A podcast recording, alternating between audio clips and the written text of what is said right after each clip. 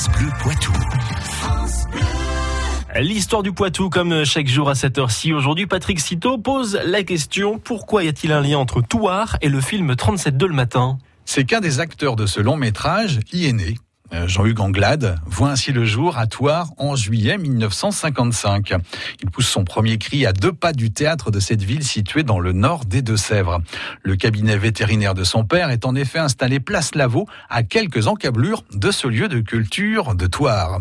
Le jeune Jean-Hugues et sa famille partent finalement s'installer à Langeais en 1958.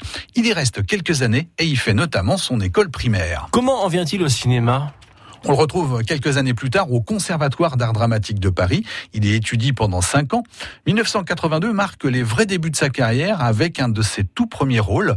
Il est ainsi à l'affiche de L'homme blessé de Patrice Chéreau. Sa performance lui vaut d'être nommé au César du meilleur espoir masculin. Avec Subway, il entame ensuite une collaboration avec Luc Besson qui le fera jouer quelques années plus tard dans Nikita et Léon. 1986 est un véritable tournant dans la carrière de Jean-Hugues Anglade avec sa participation au film 37 de Le Matin de Jean-Jacques Benex. Adapté du roman homonyme de Philippe Gian, le film est qualifié par le réalisateur d'histoire d'amour moderne. Alors quel rôle, euh, quel rôle il joue euh, Jean-Hugues Anglade? Eh bien, il y campe le personnage de Zorg dans un inoubliable duo amoureux avec Betty, interprétée par Béatrice Dalle.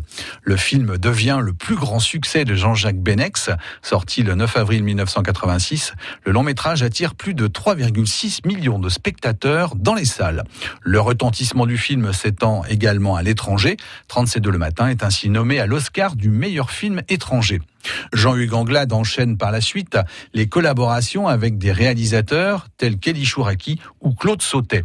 En 1994, il retrouve Patrice Chéreau avec le film La Reine Margot pour lequel il remporte le César du meilleur second rôle masculin.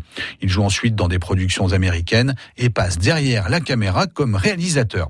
Avec sa participation à des projets télé tels que la série policière Braco, la carrière de ce natif de Thouars se poursuit depuis lors sur les écrans. Patrick Citeau, l'histoire du Poitou, c'est tous les jours, bien sûr, sur France Bleu Poitou.